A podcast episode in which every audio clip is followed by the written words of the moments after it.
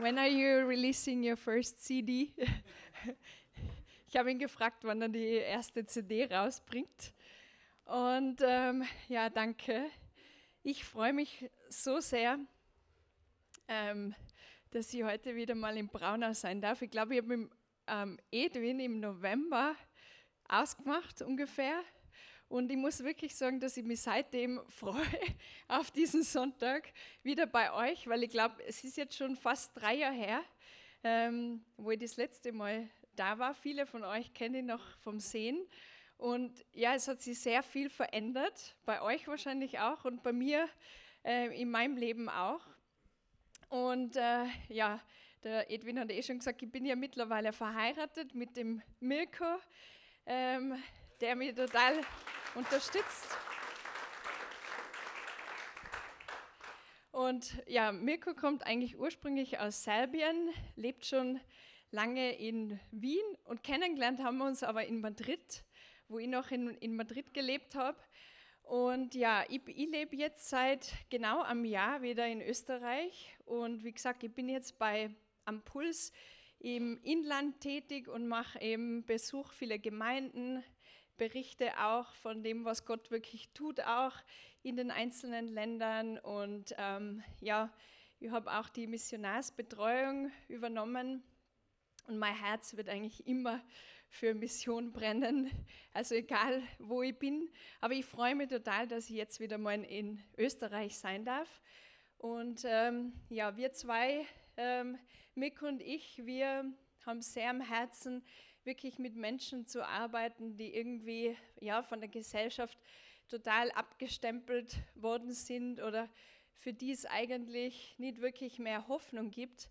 Aber wir wissen, dass es bei Gott keinen Menschen gibt, der hoffnungslos ist. Und ähm, wir haben es besonders am Herzen, mit ähm, suchtkranken Menschen zu arbeiten.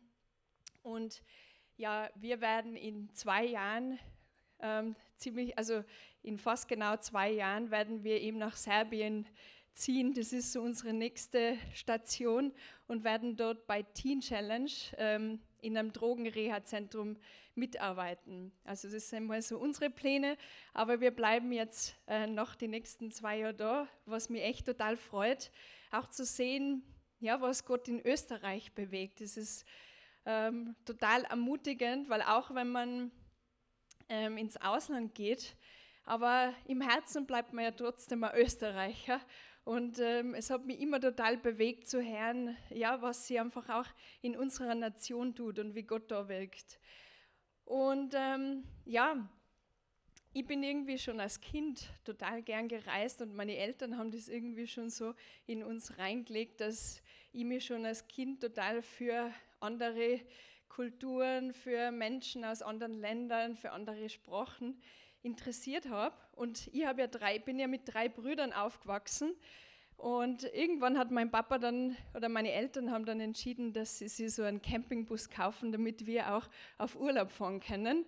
Und wir waren dann echt jahrelang in allen möglichen Ländern unterwegs, sind bis nach Estland gereist am Anfang der 90er Jahre und ähm, ihr könnt es euch vorstellen, in so einem engen Bus mit drei Brüdern, da ist natürlich auch das Konfliktpotenzial sehr hoch. Und ähm, ich kann mich noch gut erinnern, an einen Tag, da habe ich irgendwie so das Gefühl gehabt, jeder ist gegen mich. Und ähm, es hat schon so begonnen, dass beim Essen habe ich, glaube ich, nicht das bestellen dürfen, was ich wollte. Und ähm, meine Brüder haben mich total geärgert und haben mir dann noch Steine nachgeworfen. Und dann habe ich mich beschwert bei den Eltern und die Mama war irgendwie gestresst, weil wir wollten weiterfahren und ähm, hat dann gemeint, wir sollen hier nicht auf die Nerven gehen. Und dann habe ich mich halt total ungerecht behandelt gefühlt und habe mir gedacht, okay, denen werde ich jetzt mal eine Lektion erteilen und jetzt werde ich ihnen mal sagen, wie das ist, wenn ich plötzlich nimmer da bin. Und ähm, habe mich dann in Italien auf so einem großen Parkplatz irgendwo hinten, ein paar äh, hundert Meter weiter hinter dem Auto versteckt und mich nicht mehr gerührt. Und irgendwann wollten die losfahren, haben nach mir gerufen. Am Anfang war das noch recht leise. Und dann mit der Zeit sind die Schreie irgendwie immer lauter geworden und ich habe richtig gehört, wie meine Eltern so in Panik meinen Namen rufen und mich überall suchen. Und natürlich hat meine Mama gemeint, ich bin dort entführt worden. Und ähm, irgendwie habe ich dann gemerkt, jetzt sitze ich ziemlich in der Patsche und es war dann schon zu spät, um rauszugehen und zu sagen, es war ja nur ein Scherz. Und mein, mein Papa hat mich dann wirklich gefunden dort und ich werde nie vergessen, wie meine Mama gezittert hat, wo sie mich dann gesehen haben. Und ähm, also ich habe damals schon gemerkt, so davonlaufen, das ist überhaupt keine Lösung. Also davonlaufen löst überhaupt kein Problem, das macht eigentlich das Ganze noch schlimmer. Und ich weiß nicht, ob von euch wer mal irgendwie davongelaufen ist. Manchmal hat man auch das Gefühl, dass man von den ganzen Umständen am liebsten mal fliehen würde und die ganzen Probleme. Aber ähm, ich glaube, wir wissen alle, dass eben dieses Davonlaufen nicht wirklich ähm, was lösen kann. Und wir finden in der Bibel eine Person, die davongelaufen ist. Und ihr wisst alle, dass es sich um den Jona handelt. Und er war auch äh, er war ein Mann, der vor Gott davongelaufen ist. Und es gibt wirklich sehr viel, was wir vom Jona lernen können. Ich weiß nicht, ob er wirklich so ausgeschaut hat, ich glaube nicht, aber ähm, ich bin irgendwie, als ich mich mit dieser Geschichte beschäftigt habe, ähm, habe ich irgendwie ganz neu wieder ähm, Gottes Herz irgendwie entdeckt. Das hat mich total berührt, auch diese Liebe, die Gott für die Menschen hat. Und ich habe mich auch ein bisschen mit dieser Frage beschäftigt, warum ähm, immer noch so viele Gemeinden oder warum wir als Christen oft so wenig unsere Kultur um uns herum beeinflussen. Und ihr kennt ja alle die Geschichte, Gott beauftragt den Jona nach Ninive zu gehen und den Menschen zu sagen, dass sie Buße tun sollen. Und Jona rebelliert und läuft davon und schlussendlich tut er dann Buße und geht doch wieder hin und Gott gibt ihm eine zweite Chance das wäre eigentlich so das perfekte Ende der Geschichte. Also äh, wenn wir das so lesen, sehen wir aber, dass, dass das erst die Hälfte ist von diesem Buch Jona. Und der erste Teil ist eigentlich der berühmtere Teil, wo Jona davonläuft und im Wal im Bauch sitzt vom Wal und das lernt man schon in der Kinderstunde. Und ähm, heute werden wir uns aber nicht auf diesen Teil konzentrieren, sondern ich möchte, dass wir uns das, die zweite Hälfte, das dritte und vierte Buch von ähm, Jona anschauen und die Geschichte mal aus einem anderen Blickwinkel betrachten. Ähm, die Zielgruppe von diesem zweiten Teil der Geschichte sind nämlich jetzt nicht die Menschen, die irgendwie rebellieren gegen Gott, die sündig, die sündigen, sondern das sind eigentlich Menschen, die sie selbst als gut bezeichnen würden. Also die sie als gerecht ähm, bezeichnen, wenn du ähm, am Sonntag in den Gottesdienst kommst, wenn du deine Bibel liest, wenn du brav deine Steuern zahlst und großzügig bist, dein Zehnten gibst und wenn du ja deine Arbeit gut machst, sprich, wenn du die Gottes moralischen Standards oder seinen Gesetzen untergeordnet hast. Und dieser Teil der Geschichte spricht eigentlich diese Menschen an. Aber es gibt eben viele Menschen, die sie zwar Gottes moralischen Standards und seinen Gesetzen für ihr persönliches Leben untergeordnet haben, aber trotzdem sie noch nie wirklich ähm, Gottes Willen oder Gottes Zielen für den Rest der Welt untergeordnet haben. Und wenn wir ganz ehrlich sind, ist es einfach so, dass uns der Rest der Welt oft schlicht und einfach ein bisschen egal ist. Also es ist einfach oft eine Tatsache. Und das war eben auch das Problem vom Jona. Und ja, lasst uns das mal gemeinsam anschauen. Wir beginnen dort, wo die Geschichte eigentlich zu Ende wäre, in Jona 3 ab Vers 1. Da steht, zum zweiten Mal erging das Wort des Herrn an Jona. Er sagte zu ihm, Geh nach Ninive, der großen Stadt, und rufe dort aus, was ich dir auftrage. Diesmal gehorchte Jona dem Herrn und ging nach Ninive. Also das Ninive ist ja eigentlich das heutige Irak und Jona ist in die entgegengesetzte äh, Richtung geflüchtet und man vermutet, dass das im heutigen Spanien li liegt. Deshalb liebe die Geschichte auch. Und ähm, er hat sie dann aber wieder auf dem Weg retour gemacht. Das war ziemlich weit und war dann wochenlang unterwegs. Und dann ist er eben in Ninive angekommen. Und das war dann eben seine Botschaft an die Menschen, die sie überhaupt nicht an Gottes Gesetze gehalten haben, die eigentlich einen komplett sündigen Lebensstil geführt haben.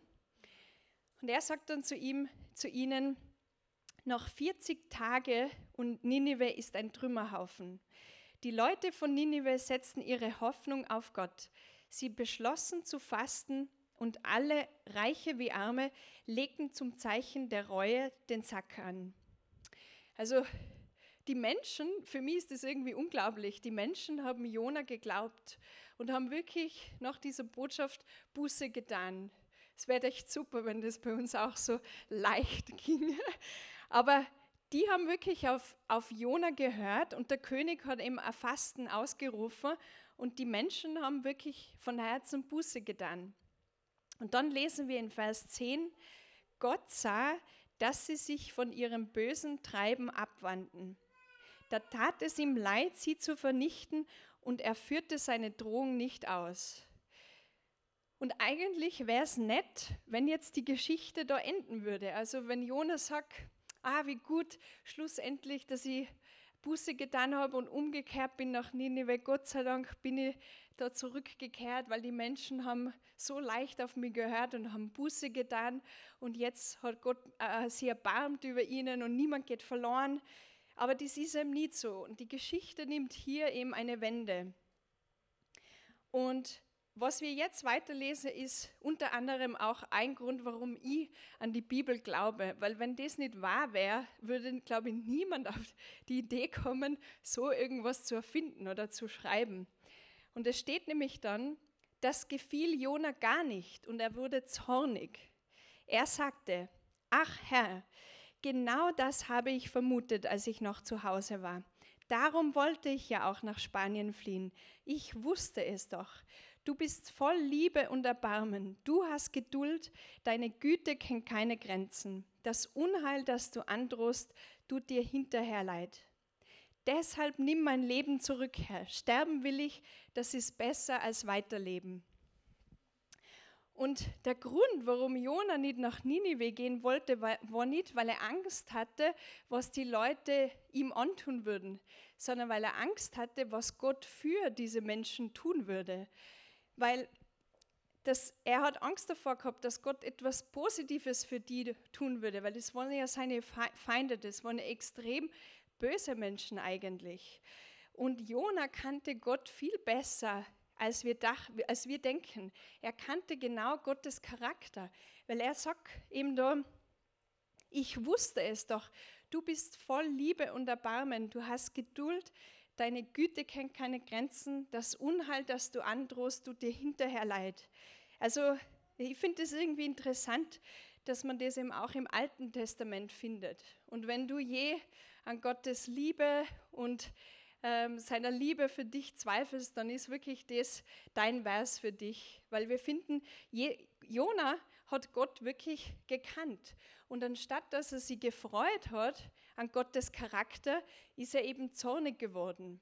Und es geht so weit, dass er eben Gott bittet, ähm, ja, dass er ihm das Leben nimmt. Also es gibt nicht nur weibliche Drama Queens, auch in der Bibel finden wir da auch Männer, die da sehr emotional reagieren. Und das Problem war eben vom Jona, er war ein guter Mann. Er hat sich Gottes Gesetzen und seinen Plänen für sein Leben untergeordnet.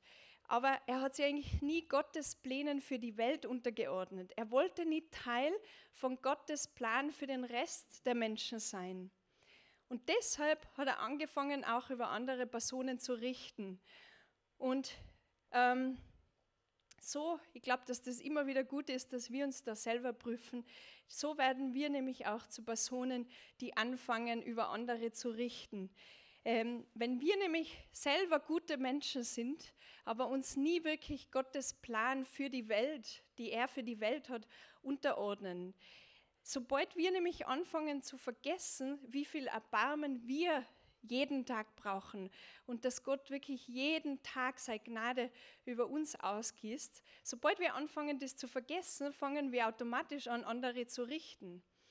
Und wenn du denkst, dass du besser bist wie die anderen und irgendwie kein Erbarmen mehr hast für die Menschen, die nicht so gut sind wie du, die es nicht so, die sie nicht so zusammenreißen wie du oder das nicht so auf die Reihe kriegen, dann wirst du eben anfangen zu urteilen. Und ich glaube, dass das oft auch ein Grund ist, warum die Kirche abgestempelt wird, weil sie die Menschen total verurteilt von uns fühlen, wenn sie nur ähm, reinkommen. Und wenn wir aber so wenn wir Gottes Charakter widerspiegeln, dann haben wir gar keine Zeit zu urteilen, weil wir eben so ergriffen sind von Mitgefühl und Erbarmen auch für diese Menschen. Und das ist eben die Gefahr, dass wir, wenn wir nur, unter Anführungszeichen, nur gute Personen sind, dass wir so absorbiert werden irgendwie mit uns selbst und, ähm, und total Gottes Pläne für den Rest der Welt irgendwie vergessen. Und man, es ist nämlich wirklich möglich, dass man sich Gottes Willen für sein eigenes Leben untergeordnet hat, aber sie aber überhaupt nicht Teil ist von Gottes Plan für den Rest der Welt. Und deshalb ist es so wichtig, dass wir das, dass wir das wirklich bewusst diese Entscheidung treffen, weil dadurch schützen wir uns auch, ein Hindernis zu werden für die Menschen. Und die Frage, die wirklich jeden von euch stellen will, heute Morgen ist, ob du, die, ob du jemals schon zu deinem himmlischen Papa gesagt hast, Herr, ich ordne mich deinen Plänen für die Welt unter. Ich bin bereit, dir zu gehorchen und nach deinen Gesetzen zu leben, für mein persönliches Leben, aber genauso bin ich bereit, dein Instrument der Gnade und des Erbarmens zu sein. Und für all die Menschen, die du mir über den Weg schickst.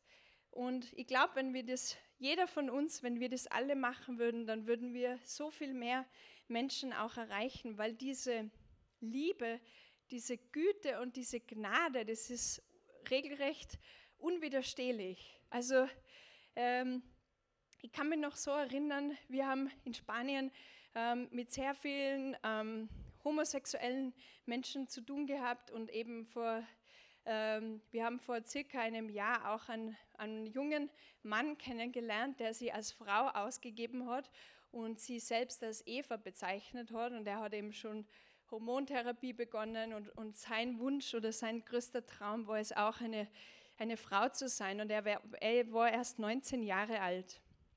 Und wir haben dann begonnen, ähm, ja, einfach Beziehung zu ihm aufzubauen. Er ist immer zu unseren Englischkursen gekommen und dann haben wir eben auch uns ähm, ja, privat mit ihm getroffen und irgendwann ähm, haben wir ihn auch zum Gottesdienst eingeladen. Und er hat dann irgendwie immer mehr begonnen, äh, die Bibel zu lesen für sich. Er hat dann Lobpreismusik, haben wir ihm geschickt, die hat er sich dann runtergeladen auf, am Handy. Und er war dann zum Schluss wirklich jede Woche bei uns. Wir haben ihn immer einen Platz reservieren müssen in der ersten Reihe. Und er hat sich immer ein bisschen bedienen lassen und so weiter. Es war ähm, ja ein bisschen aufwendig, aber was mir so bewusst worden ist dadurch ist, dass niemand gegen Liebe immun ist. Und egal wie, mit welchen Fassaden die Menschen kommen und wie sie aussehen oder ja, wie unattraktiv sie teilweise für uns sind, aber diese Liebe, diese Güte, das ist einfach, das hat so eine Macht und Liebe kann jedes Herz durchdringen. Und das ist auch der Grund, warum viele von uns oder vielleicht die meisten von uns Jesus nachfolgen, weil es eben Personen in unserem Leben gegeben hat, die uns dieses, diese Gnade, dieses Erbarmen, den Charakter Gottes so wiedergespiegelt haben, dass das einfach so anziehend war für uns. Und wir dürfen uns eben nicht damit zufrieden geben, dass wir einfach nur gute Menschen sind, sondern und dass wir die Gesetze Gottes befolgen in unserem Leben, dass wir brave Christen sind, die eh alles machen, so wie es die Bibel uns sagt, sondern es ist eben nicht genug, nach Gottes Geboten zu leben. Wir brauchen auch sein Herz. Und Gott stellt Jona dann eben eine Frage. Er sagt ihm zu ihm, Jona, hast du ein Recht dazu, so zornig zu sein? So, Jona, du Hast du recht? Glaubst du, dass du ein Recht hast, so zornig zu sein? Du warst es doch, der meine Vergebung, meine Gnade, meine Liebe vor kurzem noch gebraucht hat, oder? Also unter euren Menschen hast du das Recht dazu? Und ich, ich war dann so überführt, weil ich habe in Spanien auch ähm, ein Masterstudium gemacht in sozialer Arbeit und Spanien ist ja allgemein ein sehr liberales Land. Und ähm, es war dann so, dass zu, sogar auf der Uni, ähm, die immer, wenn man reingegangen ist, vor allem unten in der, Kaffee, ähm, der Cafeteria, ähm, haben Leute gekifft. Also es war sogar Professoren draußen ähm, am, am, Gras sind im, im, ähm, ja, so im Kreis gesessen. Und ich war in meiner Klasse ähm, das habe ich schon am zweiten Tag, hat Gott mir damals eine Gelegenheit gegeben, den Menschen zu sagen, dass ich gläubig bin. Und da habe ich sofort gemerkt, okay, ich bin die Einzige, weil weit da und wahrscheinlich auf diesem ganzen Campus. Und das war oft so ähm, schwer auch. Und die Menschen haben, also die Leute, die Spanier fluchen extrem. Ähm, ich, ich, mag das, dass die Spanier so authentisch sind und wirklich sagen, was sie sich denken und nichts ähm, für sich behalten, aber es ist manchmal wirklich auch herausfordernd, wenn die nur Schimpfwörter ähm, verwenden und den ganzen Tag dahin fluchen und so weiter.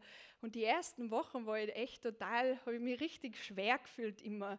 Und ich weiß nur so genau, wo ich einmal vom Bus hingegangen bin zur Uni und ich habe immer gebetet und mir gedacht, Herr, äh, bitte gib mir Kraft, ich weiß nicht, wie ich das aushalten soll. Und dann hat Gott einmal zu mir gesagt, du warst nicht besser. Und das hat mich dann echt überführt.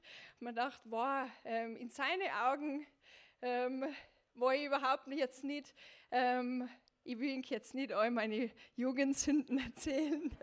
Das bleibt zwischen Gott und mir. Aber ähm, einfach wie ich habe mir dann gedacht, wow, es geht so schnell, dass wir dann so denken, wow, die, die sind ja so arg drauf und was die alles machen und wie kann man nur so reden, aber es geht eben so schnell, dass wir anfangen so zu richten. Und jetzt, wenn wir dann weiterlesen, kommt eben die Moral der Geschichte. Weil Jona hat eben nicht geantwortet auf die Frage, er ist dann auf den Berg gegangen und das ist ja im heutigen Irak, das heißt, es war sehr heiß und ähm, es war irgendwie nicht sehr angenehm. Und ich werde jetzt nicht alles vorlesen, aber er ist da hinaufgegangen auf den Berg, wo er eben eine gute Sicht gehabt hat auf die Stadt, um zu sehen, ähm, was Gott jetzt machen wird. Und dann zum Mittag ist es natürlich sehr heiß geworden ähm, dort. Und dann steht eben, dass Gott so eine Rizinusstaude, also so eine Pflanze, ganz schnell wachsen hat lassen. Die hat ihm dann Schatten gegeben. Und die hat dann auch ein bisschen sein Ärger vertrieben. Und ähm, am nächsten Morgen hat aber Gott dann einen Wurm geschickt, der hat dann diese Staude angenagt und die ist dann bis zum Mittag schon verdorrt. Und dann hat Gott noch so einen heißen Wind gebracht und es war eigentlich, also die Sonne ist ihm auf den Kopf gebrannt und dem Jona ist natürlich ganz elend geworden. Und dann steht ihm wieder, dass er ihm sagt, sterben will ich, das ist besser als weiterleben. Und dann fragt Gott ihn, hast du ein Recht dazu, wegen dieser Pflanze so zornig zu sein? Doch, sagt der Jona, mit vollem Recht bin ich zornig und wünsche mir den Tod. Da sagte der Herr, schau her, du hast diese Staude nicht großgezogen, du hast sie nicht gehegt und gepflegt.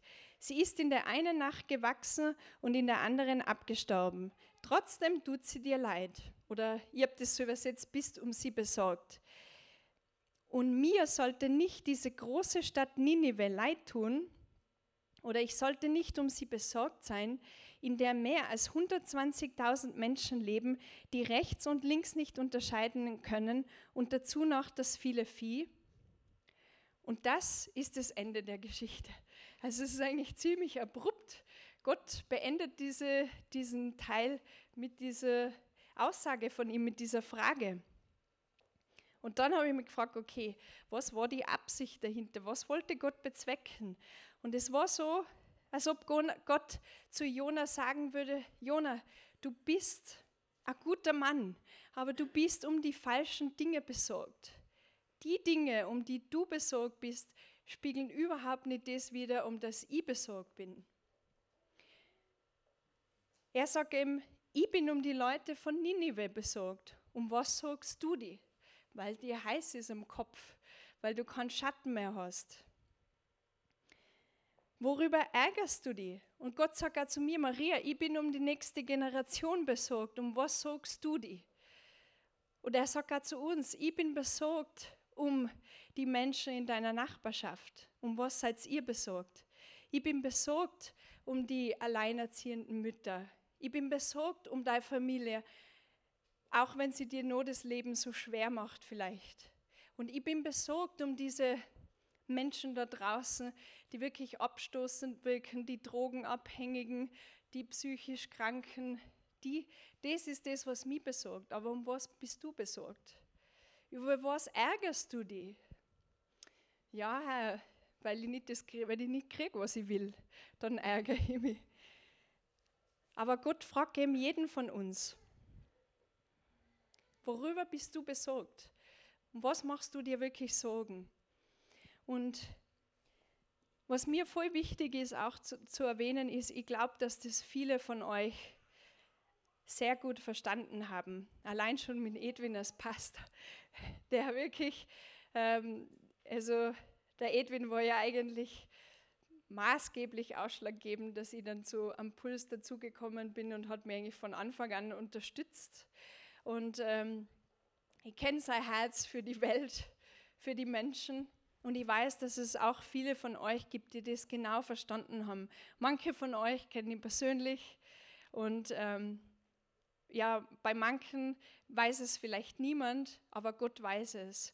Und ihr habt eben genau das verstanden, weil der Grund, warum es dieses Gebäude gibt, warum es diese Gemeinde gibt, der Grund, warum Missionare in die Welt hinaus geschickt werden können von Österreich aus, der Grund, warum es jetzt einen Kinderdienst gibt, das ist eben, weil es Menschen gibt, die genau das verstanden haben.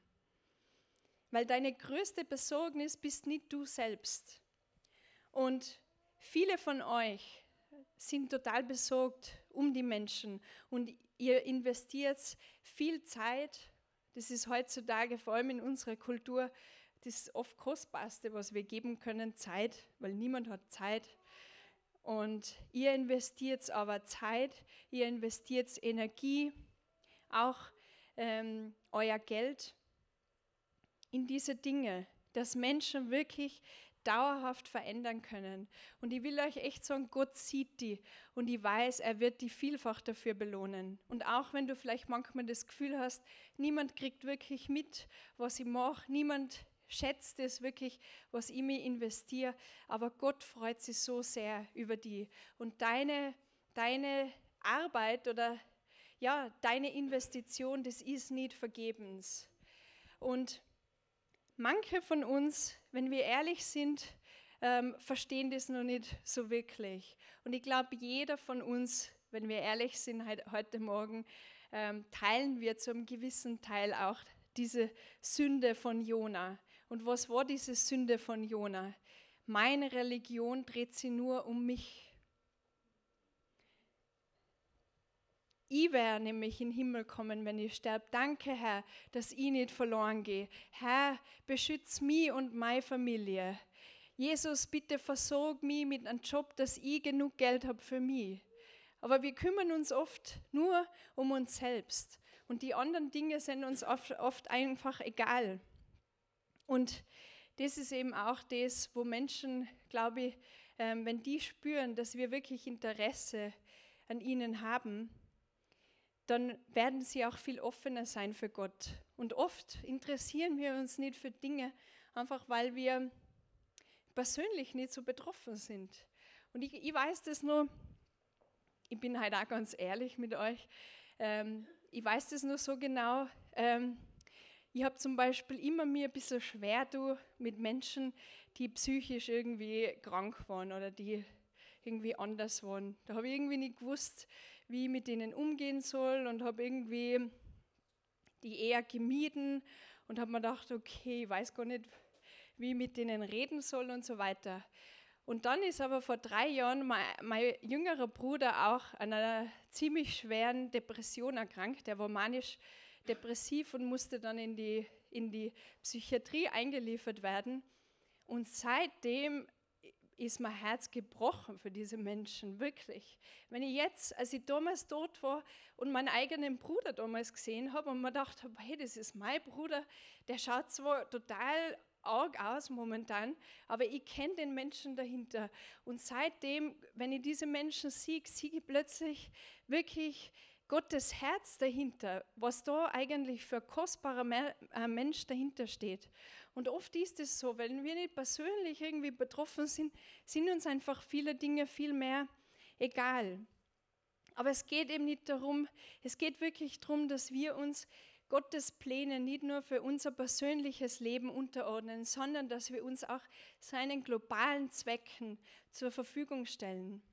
Und wir müssen uns immer wieder selbst prüfen und uns die Frage stellen, warum bin ich so apathisch irgendwie? Oder warum bin ich so beschäftigt, dass ich nie Zeit habe, mich für das zu investieren? Oder warum ähm, investiere ich nur ganz wenig von meinen Ressourcen, von meinem Geld wirklich in den globalen Plan Gottes? Oder warum manchmal hören wir dann so Geschichten und wir sind schon berührt und irgendwie tut uns das dann leid, aber richtig reagieren tun wir trotzdem nicht. Und das ist die Frage, ähm, dass die, die wir uns einfach immer wieder, glaube ich, neu bewusst stellen müssen, weil das geht so automatisch. Es ist nicht intuitiv, dass wir jetzt da ähm, uns total engagieren für diese Dinge. Und das heißt nämlich auch überhaupt nicht, das will ich auch überhaupt nicht damit sagen, dass wir jetzt irgendwie keine guten Menschen sind, wenn wir das machen. Überhaupt nicht, um das geht es auch nicht. Aber wenn jeder so ist, dass wir uns einfach nur um uns selbst kümmern, dann hätte die Gemeinde null Einfluss auf die Kultur. Und ähm, uns, es ist, ich glaube, dass es wirklich Zeit ist, das zu ändern und dass Gott uns auch auffordert, echt Buße zu tun, auch von der Sünde von Jona, wo wir die ganze, unser ganzer Glauben, unsere ganze Religion uns nur um uns selbst drehen. Er will uns nämlich Gelegenheiten schenken, Menschenleben zu beeinflussen. Und mir ist es so bewusst worden, wo ich in Spanien war und gewusst habe, dass meine Zeit jetzt bald zu Ende geht dort. Und ähm, dann habe ich mir wirklich die Frage gestellt, weil ähm, ich war, kann mich noch erinnern, ich wollte immer so gerne ans Meer fahren in Spanien und einmal Madrid ist ja da mitten im Zentrum. Und dann haben wir gedacht, ah, ich würde gerne ein bisschen mehr die Küsten bereisen und ähm, ja, das, ähm, ja, einfach das Meer genießen in Spanien. Und wo ich aber dann gewusst habe, meine Zeit ist bald vorbei, habe ich mir nicht gedacht, ah, warum bin ich nicht mehr gereist, warum habe ich meine Zeit nicht besser ausgenutzt. Und ich habe mir auch nicht gedacht, hätte ich echt noch mehr Paella gegessen, weil in Österreich ist das einfach dann nicht mehr so gut. Aber die Frage, die ich mir dann gestellt habe, war wirklich, Herr, habe ich jede einzelne Person erreicht, die du durch mich erreichen wolltest? Habe ich echt diesen Auftrag, den du für mich gehabt hast, beendet da? Und ich glaube, dass ich möchte uns echt ermutigen, dass wir, wenn wir mal am Ende unseres Lebens ankommen, dass wir wirklich so leben, dass wir ohne Bedauern dastehen zum Schluss und mit ganzem Herzen sagen können, ich habe meinen Auftrag erfüllt. Ich habe das gemacht, zu was Gott mich berufen hat. Und lasst uns wirklich so leben, dass wir eben einmal am Ende ohne Bedauern dastehen und dass wir in Dinge investieren, die wirklich Ewigkeitswert haben. Weil das Einzige, was wir mitnehmen können in den Himmel, sind eben die Menschen, die wir ähm, zu Jesus geführt haben. Das ist es und das wird auch das Schönste sein, wenn wir mal im Himmel sind und Leute auf die zukommen und zu dir sagen, du bist der Grund, dass ich auch da bin. Und es werden viele Leute sind, die wir nie überhaupt nie gesehen haben in unserem ganzen Leben. Aber indem du investierst und die Teil machst von dem, was Gott macht, hast du genauso Anteil an dieser Ernte. Und stellt euch vor, ich werde jetzt abschließen, ich habe schon ein bisschen überzogen, aber stellt euch vor, was wirklich passieren würde, wenn jeder von uns um dieselben Dinge besorgt wäre, um die Gott auch besorgt ist. Weil das größte Potenzial, das liegt nicht in einem Sprecher oder in einer Predigt oder in einem Missionar oder nur in einem Pastor, sondern das größte Potenzial liegt eben in einer Gruppe von Christen, die genau das verstanden haben. Dass es wichtig ist, dass wir ein moralisch gutes Leben führen, das ist wichtig. Ähm, aber dass es genauso wichtig ist, dass wir diese Liebe und dieses Erbarmen einfach hinaustragen in die Menschen in unserer Umgebung. Und das kann eben nur passieren, wenn sie jeder von uns, jeder einzelne Christ Teil davon macht, was Gott in der Welt tun will. In deiner kleinen Welt, aber auch in deiner Umgebung und in der ganzen Welt.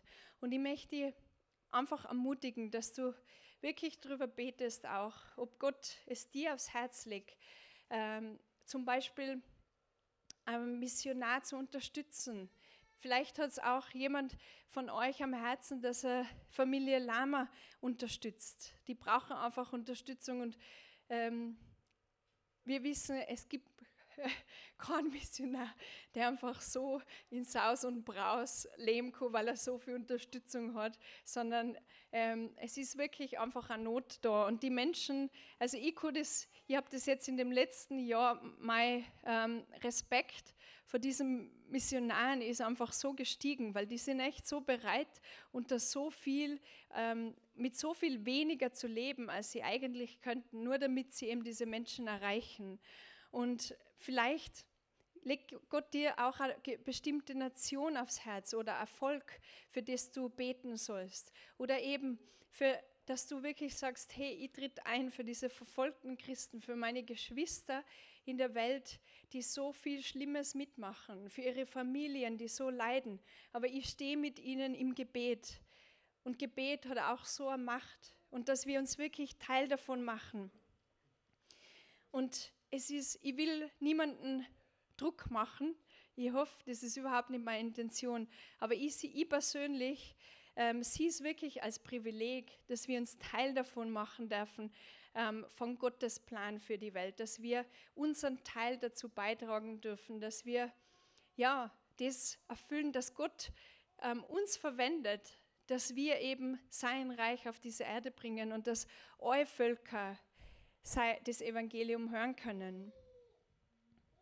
Es ist, es ist wirklich kein, kein Druck oder ja, kein Zwang. Es soll kein Zwang sein, sondern wir sollten es, wenn dann wirklich als Privileg sehen, dass wir uns da investieren dürfen, dass wir in Menschen investieren dürfen, ähm, die Jesus noch nicht kennen. Und ich, mir ist es so bewusst worden, auch in Spanien, ähm, ein junges Mädchen, die, ähm, die wir zu Jesus geführt haben und wo sie dann draufgekommen ist, dass wir dort sind und dass wir, dass es Gemeinden gibt und einzelne Christen in Österreich, die uns unterstützen, damit wir dort sind und die da investieren, dass sie jetzt Jesus kennenlernt, die war so bewegt. Sie hat gesagt, wow, das sind ja, die haben sie noch nie gesehen, die kennen sie nicht, die wissen nichts von ihr, aber trotzdem geben sie und beten, damit sie jetzt die Ewigkeit mit dem Herrn verbringen kann. Und das ist so bewegend. Und irgendwann werden wir diese Leute auch kennenlernen. Und ich möchte euch einfach äh, nicht dieser Freude berauben, dass ihr dann einmal, dass wir dann einmal daneben stehen und sagen, man hätte doch auch mehr investiert, sondern dass wir gemeinsam dann feiern dürfen. Und ich möchte jetzt einfach ganz kurz nur beten und ich möchte die bitten, dass ihr, dass du mit mir aufstehst, wenn du eben wirklich deklarieren wirst mit mir, dass du die teilmachen wirst von, äh, willst von Gottes Plänen und Zwecken für die Welt. Wenn du die ihm zur Verfügung stellen willst und sagen wirst, ja Herr, ich will dein Instrument sein, ich will mich investieren, ich will Teil sein, ich will mich nicht nur dir unterordnen, was du für Pläne für mein Leben hast, sondern auch deinen Plänen für die ganze Welt, dann bitte ich dich, dass du einfach jetzt aufstehst und mit mir betest und Gott sieht die.